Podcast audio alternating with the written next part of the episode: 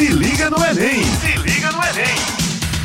Olá, galera! Estamos aqui na Rádio Tabajara com o programa Se Liga no Enem, programa de preparação para o Exame Nacional do Ensino Médio, produzido pela Secretaria de Educação do Estado. Vai ao ar de terça a sexta, a partir das 18 horas. Fiquem ligados, fiquem ligadas, fiquem ligades. Eu sou Eveline Tamara, a sua professora de Sociologia, e esse é o podcast Estação Humanas, que traz hoje o convidado, mestre em informática, especialista em redes de computadores e o atual diretor executivo de modernização da gestão da SEAD, que é a Secretaria de Administração do Estado da Paraíba, Renato Abreu. Olá, pessoal.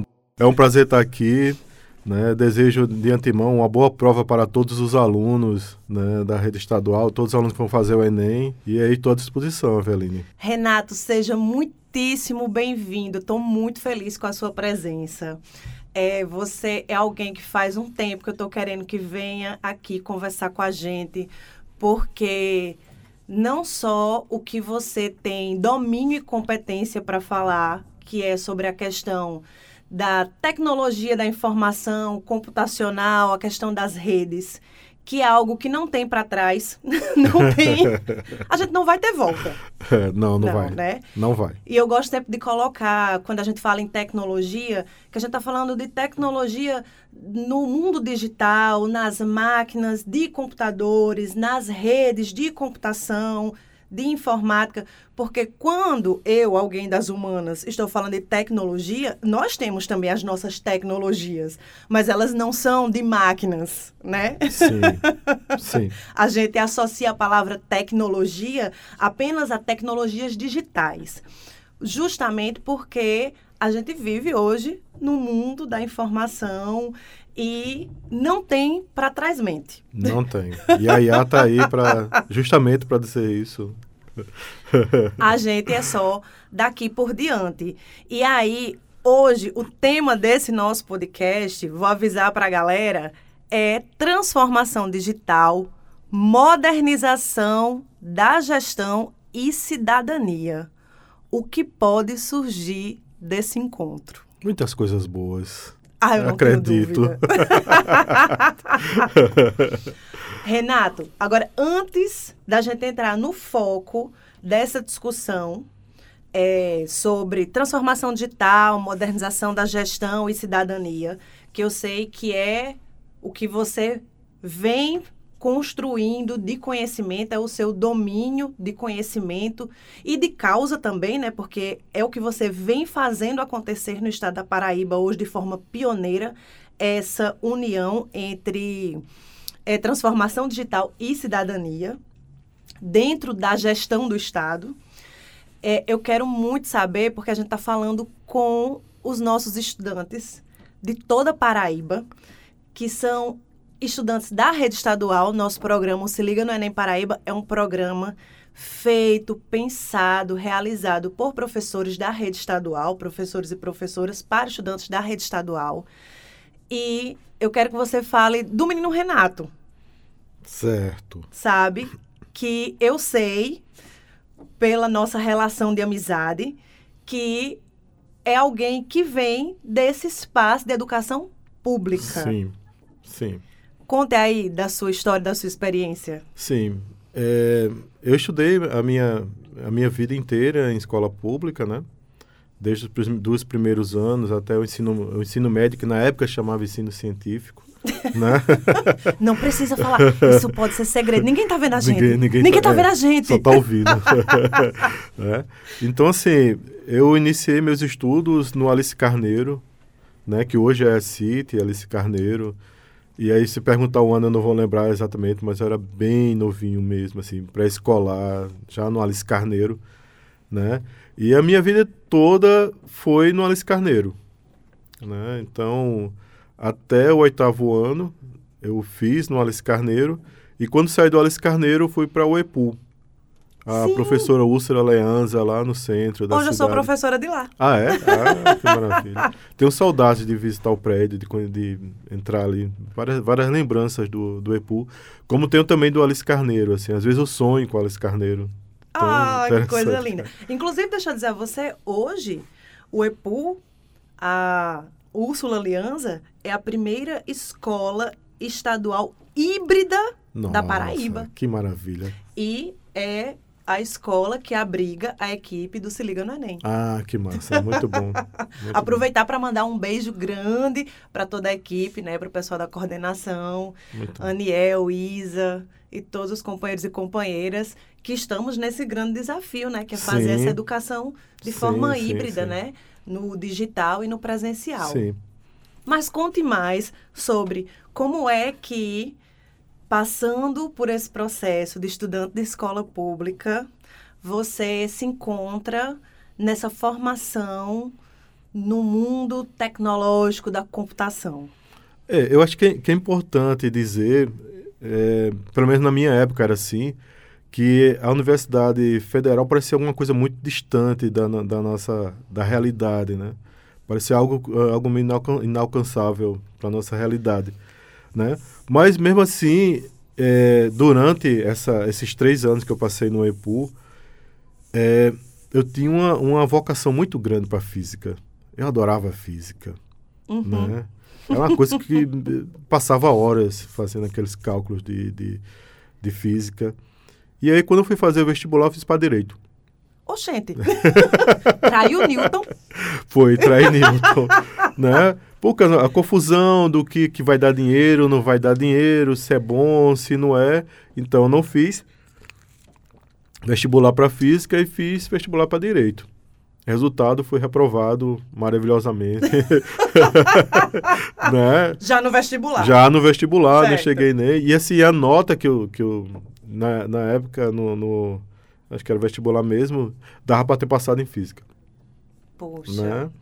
Mas é essa confusão que tem, né? Você tá naquele momento ali de você escolher que carreira, o que é que você vai estudar, o que você vai fazer. Né? E um monte de gente dizendo, não, faz, vai por aqui. Né? É, eu queria tanto ter um, um advogado em casa, um juiz. E que Né? eram as carreiras É. que é, lhe davam o título de doutor sem precisar ter doutorado, né? Exatamente. Engenheiro, é, advogado e médico Exatamente. eram até, eu não vou dizer até os anos 90, até os anos 2000, eram as profissões Exatamente. que eram doutores sem precisar de doutorado. Essa essa ideia ela vem mudando, Ainda bem. ela vem mudando, mas ainda predomina muito fortemente na saúde, né? Sim. Ainda predomina Sim, nos bastante. cursos de saúde, Bastante. embora tenha caído muito em relação a direito e engenharia. Sim, sim, bastante. Então, fiquei, não passei no vestibular, né? E na época, eu acho que era 88, 89 por aí, eh, você não tinha muito assim, disponibilidade de cursinho pré-vestibular e os que tinham eram, eram caros Sim. para se fazer, né? Então, assim, eu ia ficar um ano sem fazer nada, estudando por conta própria, e foi aí que apareceu a possibilidade de fazer um curso técnico de informática no Sebrae, no, Se- no Senac, desculpe, no Senac, Sim. né? E eu fui fazer assim por fazer, porque passar um ano e tal, Não ia ficar parado. não ia ficar parado e assim, o primeiro contato já foi apaixonante, assim. né? E eu, eu percebia que aquilo era, era muito fácil, entendeu? Para mim, assim, enquanto as pessoas estavam estavam é, desistindo do curso em algoritmo, aquilo parecia uma coisa natural para mim, Sim. né? É, Então, é, ao final desse, desse ano, eu terminei eu terminei esse curso com a terceira melhor nota, né? E eu não tinha computador, Ai, que porque eu maravilha. tinha que ter dinheiro para ter computador naquela época. né? Nossa. E que não tinha para poder ter o computador em casa, né? É, não, fazer. não. Computador em casa eu fui ter muito tempo depois, muito tempo depois. Né? Sim. E aí? E aí, quando eu saí do. Quando eu terminei esse curso do, do Senac, Aí eu já fui direto para um emprego, assim, já, já, tinha, já tinha emprego para mim. E eu comecei a trabalhar e aí já comecei a esquecer essa parte de, de formação, de graduação e tudo de mais. uma formação acadêmica, de uma formação acadêmica, universitária, universitária né? né?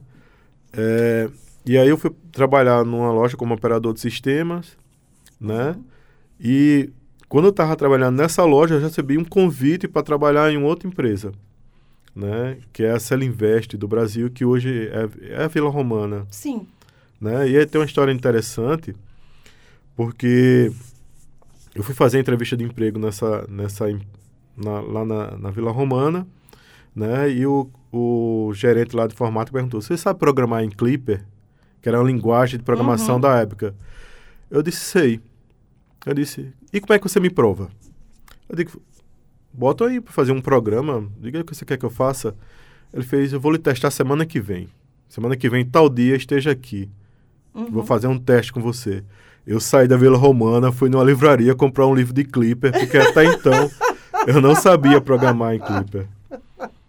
Ai, que maravilhoso. Gente, olha, a autoconfiança é importante também. Isso, essa, essa história é ótima porque faz parte. É, sabe o que eu pensei, Renato, quando você falava agora, é, contando sobre a sua trajetória? É, como a gente que tem mais maturidade experiência de vida, eu não vou dizer que a gente é velho, não. Não, diga não, por favor. Eu não estudei oito anos para estar dizendo que eu sou velha. Eu não tenho um bom vocabulário para estar dizendo. Nós que temos mais maturidade e Sim. experiência de vida em relação ao nosso público, que os nossos estudantes, é, em média, têm 18 anos, né? 15, 18 anos de Sim. idade. É, as oportunidades que existem hoje, é, apesar de ainda não contemplar todos e todas e todes, a gente sabe que não contempla. Sim, Não é para todo, não é para todo mundo, Sim. assim, infelizmente. A universidade, inclusive, não era para ter ENEM, não era para ter vestibular, Sim, não era para ter nada, era para dizer assim: eu quero fazer um curso técnico, eu vou fazer um curso sim, técnico. concordo. Eu Você- quero ir para a universidade, eu vou para a universidade. Eu não quero nenhum, nenhuma dessas opções, eu vou fazer outra coisa da minha vida. Concordo com você. Sem precisar ter é, essa barreira de acesso, porque Enem é barreira de acesso. Exatamente, sabe? exatamente. Então, essa é uma condição que a gente ainda tem para entrar, Sim. mas que quando nós pensamos é, nas, na- nas políticas né, que nos apoiavam para que a gente pudesse estar concorrendo né, a esse acesso de 90, 2000, Sim. não, não existia isso, né? Não existiu isso pra mim, assim. Não existiu, Não isso pra existiu você, isso pra não existiu isso pra você.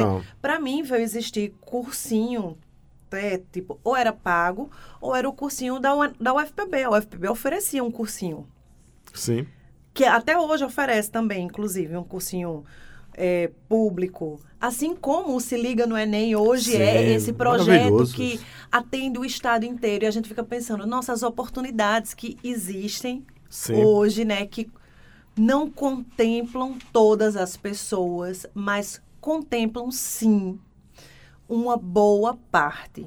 Sim, E como isso é importante. extremamente importante. Extremamente importante.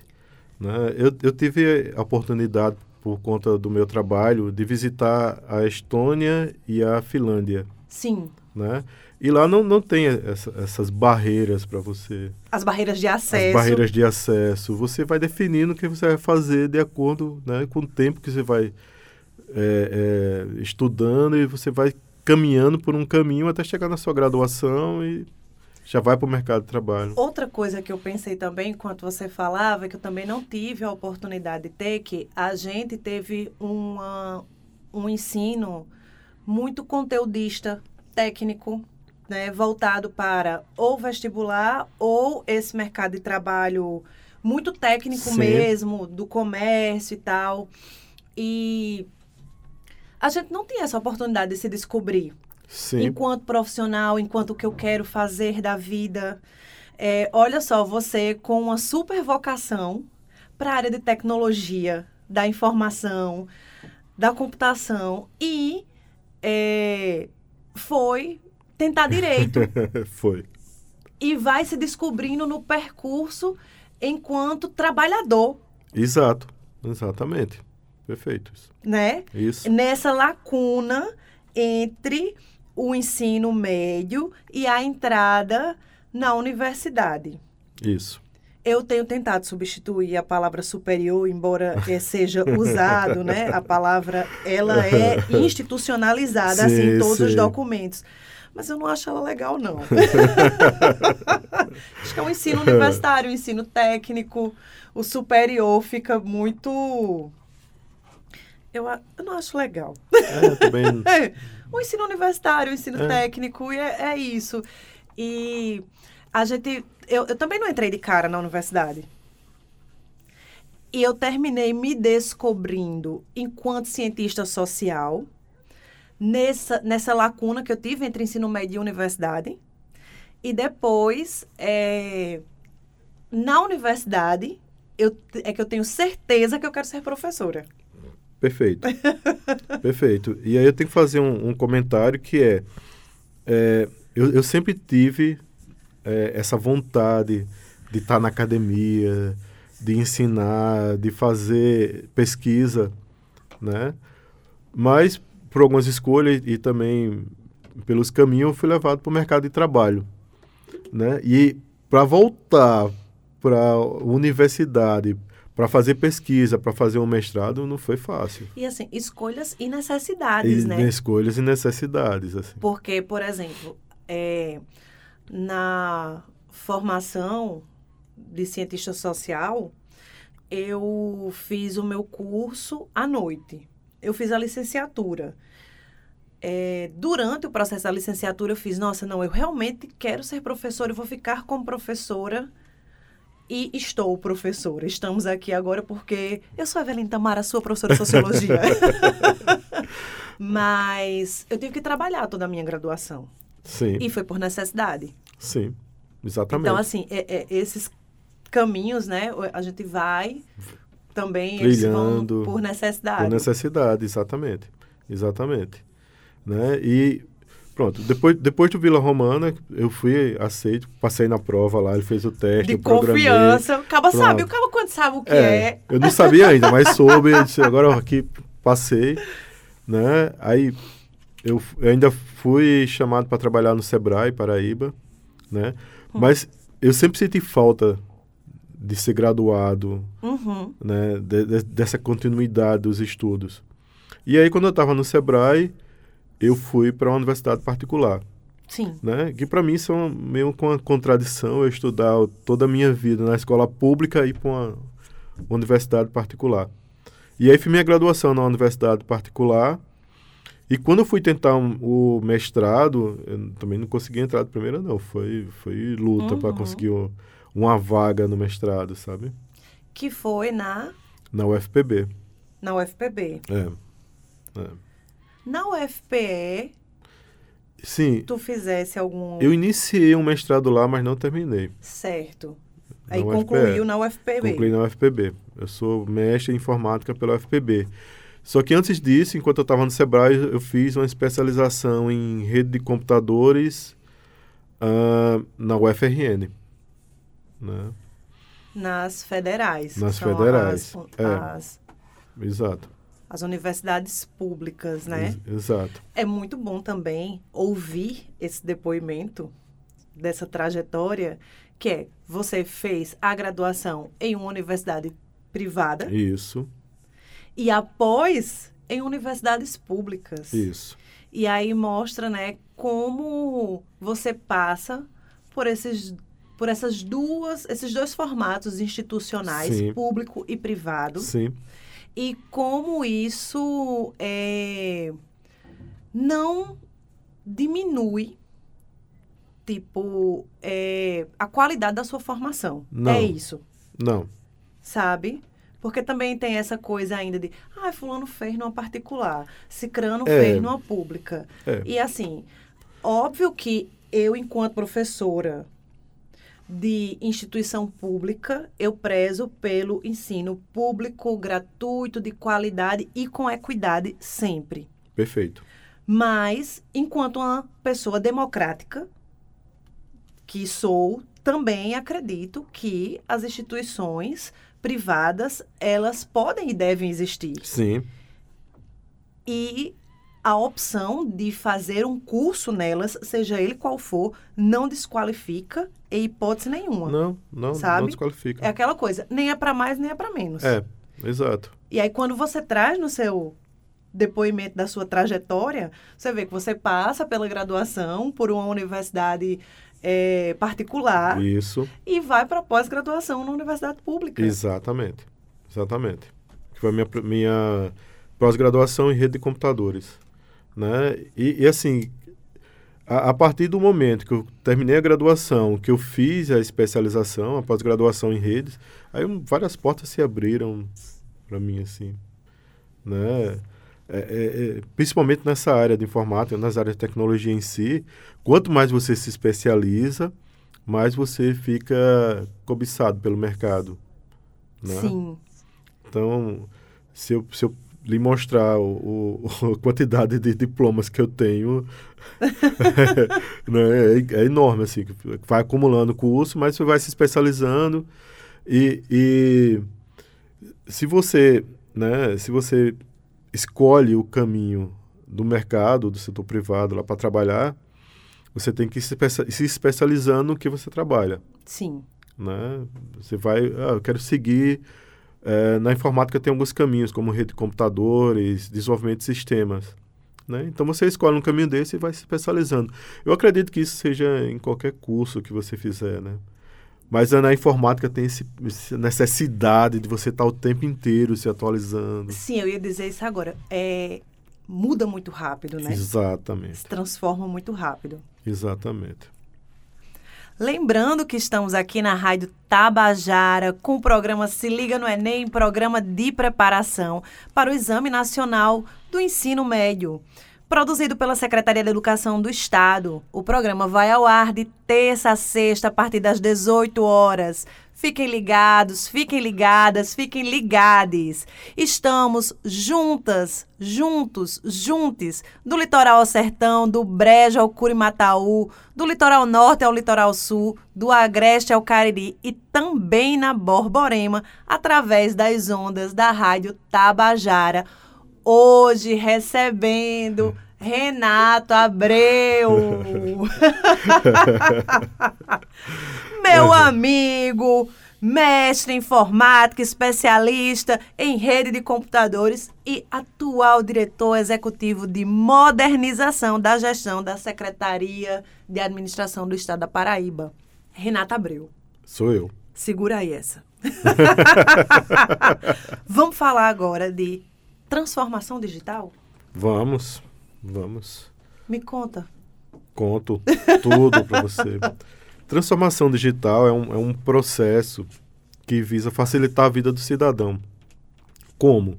Você pegar serviços que hoje o cidadão tem que sair da sua casa para ir, por exemplo, em um órgão público para ter acesso a ele, né? você conseguir fazer isso, por exemplo, através do, do celular, através de um computador.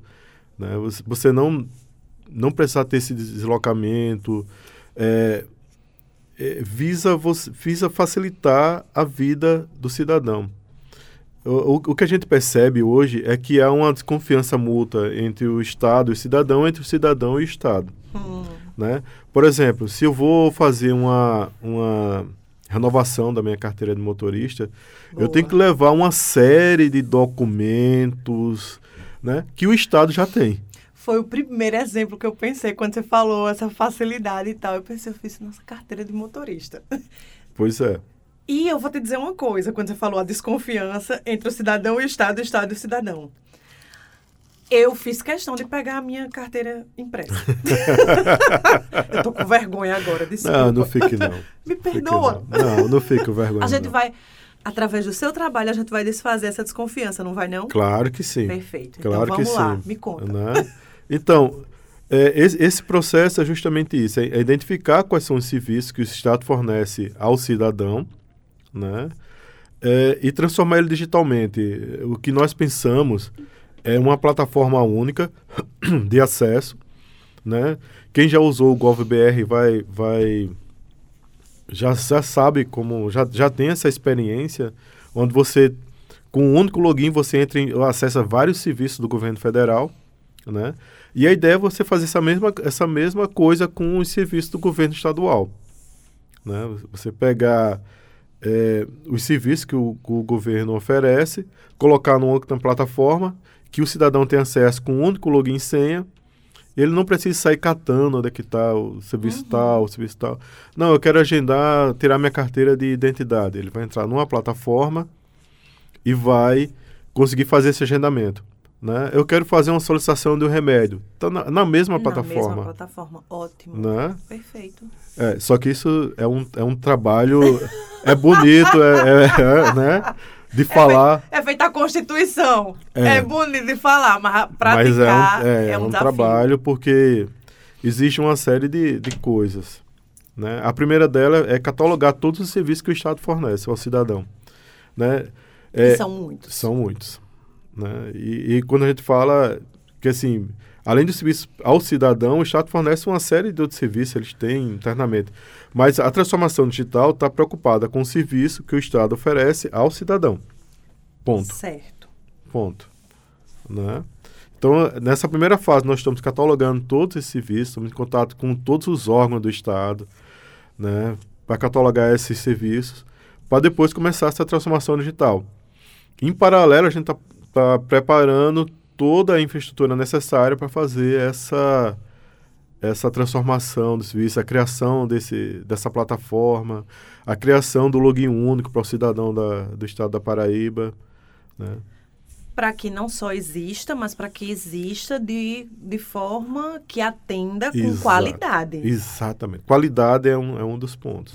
É, eu sempre penso sobre essa questão, né? Porque a gente tem ótimas ideias, grande potencial, e às vezes na hora da execução perde a qualidade, às vezes pela pressa de fazer acontecer, Sim. porque quer que precisa entregar uma demanda em tempo X, enfim. Sim, sim. E essa questão da qualidade, ela é extremamente importante. Sim, sim, com certeza.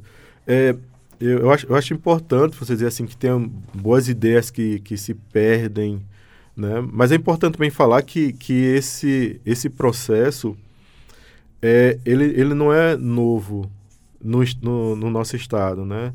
Hum. É, na, na, primeira gestão do, do, governador João Azevedo, uma das primeiras coisas que ele fez foi lançar um, um, um decreto do governo do governo eletrônico, né? Do governo eletrônico.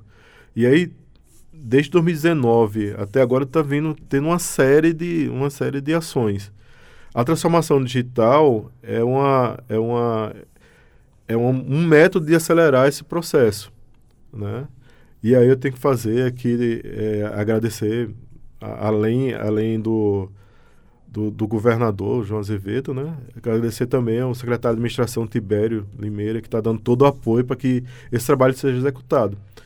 Porque sem o apoio da alta gestão, esses trabalhos não vão para canto Sim, nenhum. Não acontece. Não acontecem. Fica aqui o nosso agradecimento também, enquanto equipe do Se Liga no Enem Paraíba, ao nosso governador João Azevedo, ao nosso secretário de administração, administração planejamento, né? Administração. Administração. É, administração. Tibério, Tibério, Limeira. É, e aí aproveitar o ensejo, né? Ao secretário Roberto, que é o secretário Sim, de Educação, é, pelo trabalho né, que vem realizando. É, a Paraíba tem avançado muito em todos os setores. É inegável. Sim. E, obviamente, os desafios, eles se tornam cada vez maiores. Sim. Porque quanto é, maior e melhor for a entrega, maior vai ser a expectativa para a próxima. Exatamente. Essa é uma grande questão também Exatamente. e eu, eu, gosto muito de pensar isso. Você, quando você sabe o que é bom, você não vai aceitar menos que aquilo. Exatamente.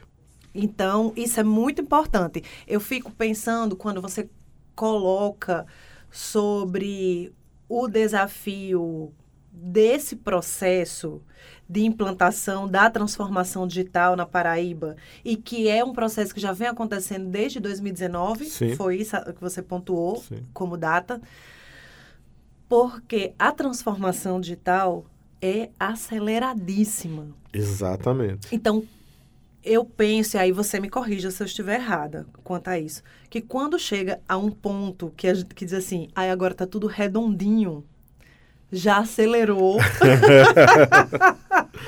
É. Eu acho que não vai chegar nesse ponto. de estar tudo redondinho, né? sempre- sempre tem algo Tem sempre um pra- ajuste. É, Tem sempre, sempre, tem um algo para ser ajustado. Sempre tem um ajuste para se fazer, para se melhorar. Sempre, sempre vai ter. E principalmente quando se fala em tecnologia. Você faz uma, uma. A gente transforma um serviço hoje em uma determinada tecnologia, aí de repente, daqui a um ano já tem uma tecnologia muito melhor, que vai ser muito mais simples para o cidadão. E por que não você pegar esse mesmo serviço e refazer nessa tecnologia mais moderna? O que se torna um novo desafio. Exatamente. né? Que aí é, termina entrando num lugar de novas proporções e de qualidade Exatamente. de entrega. Porque se você já entregou uma coisa boa, você vai ter que entregar algo É, melhor é. do que já foi. É. E nesse processo de transformação digital, tem também, tá, tá vislumbrado a participação da população, Boa. né? Dizendo se o serviço presta ou se não presta, né? Porque é muito fácil eu, como o, a pessoa que está desenvolvendo o serviço, chegar e dizer, ó, tá bom, né? Mas quem tem que dizer é o cidadão que está usando o serviço. Tem projeto de parceria com o OD Tem, tem sim. Tem sim. quanto a isso, Tem sim. para fazer essa Tem, avaliação, tem sim, essa tem análise? sim. Tem sim. Né? Vocês têm participado, você, na verdade, de algum momento do, do, do orçamento orçamento? democrático. Diretamente, não. Eu não tenho Sim.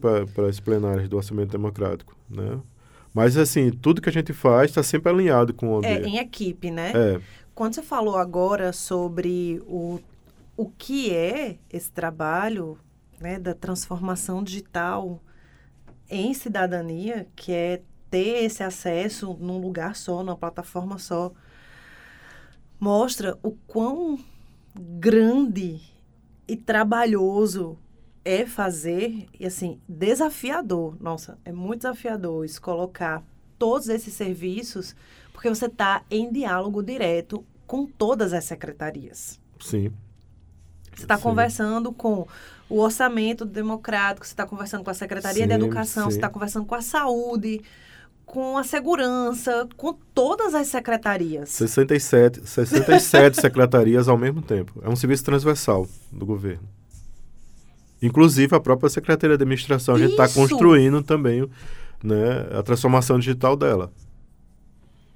No planejamento de vocês, como é que tá, como é que tá é, essa, esse período de execução? É, a- nós dividimos em, em duas partes. Sim, né? A primeira parte, a primeira parte é catalogar todos os serviços que o Estado fornece ao cidadão. Quando a gente terminar essa parte, nós vamos, vamos ter a carta de serviço do Estado para o cidadão, com todos os serviços que ele fornece, né? A segunda parte é ver quais desses serviços podem ser transformados de forma imediata, já para fazer parte desse portal. né? Nós pensamos o seguinte: quando a gente pega um órgão, um, por exemplo, o Detran, nós sabemos que 80% ou mais do, do, do que é utilizado pelo cidadão é 10% da carta deles, da quantidade de serviço que ele tem. Né? Porque tem um serviço lá que é usado uma vez no ano por uma pessoa que vai fazer alguma coisa, né? Mas tem um serviço que é usado diariamente. diariamente pelo, pelo, pelas pessoas. Então, a nossa intenção é pegar esses serviços que são mais demandados pela população e transformar eles primeiro. Né? Então, assim, nesse momento nós estamos na construção desse, desse catálogo de serviços. Em vez de eu ter que entrar é, no site do Detran, É no site da isso. Cagepa, É no isso. site da... Muito bom. É isso. Nossa, entrar num lugar só. Eu, eu tô no meu coração dando uma salva de palmas. Vou fazer aqui para não estourar o ouvido dos Ok. nossos ouvintes. Muito obrigado.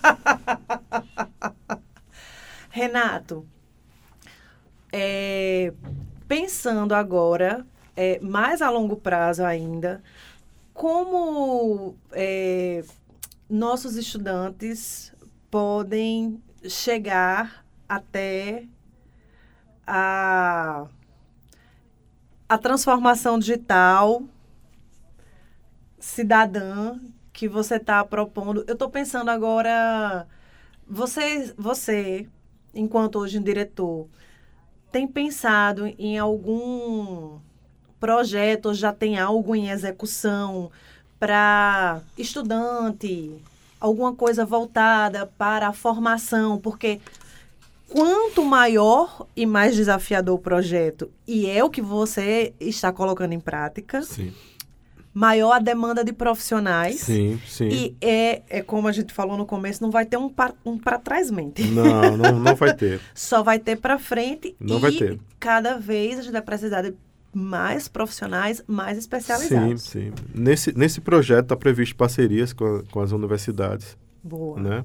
Com as universidades públicas, é, para além de auxiliar na execução inicial do projeto, que também a gente consiga reter uma parte desses estudantes que vão fazer parte do projeto, né? E também a criação de, de outras formas, por exemplo, startup que, startups que o próprio Estado pode, poderá contratar. Né? E quando a gente pensa em transformação digital, não é uma coisa, não é um, um, um movimento único aqui da Paraíba. Isso está acontecendo, é uma onda que está acontecendo no país inteiro. Né? E quando você pensa, ele não está acontecendo só nos estados, é estados e municípios. Uhum. Todos eles estão buscando a transformação digital para facilitar a vida do cidadão. Então, assim, nos próximos anos, vai ter. é, hoje em dia já, já é assim: você vai Uhum. procurar um profissional de informática, você não acha. Verdade. Né? É verdade. Então, assim, você vai contratar um profissional de informática, você não acha. Porque as empresas estão indo na, nas universidades lá, na- antes dele se formar, para dizer: venha para cá, Vai na fonte. É, vai na fonte. É, é desse jeito mesmo. Deixa, ele vai lá na fonte e, e- e carrega, né? É, eu, eu, eu prevejo que com, com essa onda de transformação digital e aí o governo federal, por exemplo, está fazendo o, a estratégia nacional de transformação digital para orientar todos os estados e municípios, municípios como fazer essa transformação, vai ter um, um, assim, um gap enorme, um, uma, uma- uma falta enorme de profissional de, de informática. Dentro do nosso projeto, nós estamos está previsto parcerias com as universidades, né, para trazer esses alunos, Boa. né, para trabalhar com a transformação digital do estado e a nossa intenção é reter alguns Ai, deles. que ótimo. Olha, pessoal que tá aí, ó, vai pegar na fonte. E na Vamos. fonte de onde nós estamos falando, porque nós estamos falando de entidades públicas. Sim, Né? Então, as exato. parcerias, nesse caso, e a busca vai ser em entidades públicas. Gente, é isso, Renato. Tu acredita que nosso tempo tá acabando? Ah. Ah! eu tenho certeza que quem tá ouvindo também deve estar. Ah! Passou tão rápido. Passa muito rápido, eu também Uhum. penso. Nossa, são os 40 minutos mais ligeiros é desse podcast. Renato, uma palavrinha aos nossos estudantes. Ahn, primeiro, eu desejo uma boa prova para todos vocês, né? É, que sigam seus sonhos, é extremamente importante isso, vocês fazerem alguma coisa que gostem, né? É, e assim, se forem para informática, eu espero que venham trabalhar comigo. Estamos precisando muito. Ai, Renato, muitíssimo obrigada pela presença. Espero que a gente tenha a oportunidade de fazer uma nova sessão. Estou à disposição. Dentro em breve, já falando dos Vamos resultados sim. Desse processo Vamos de sim. implantação dessa transformação digital. eu Tá bom? agradeço também. Muito obrigado Ah. pelo convite. Galera, obrigada. Beijinhos. Tchau. Se liga no Enem! Se liga no Enem!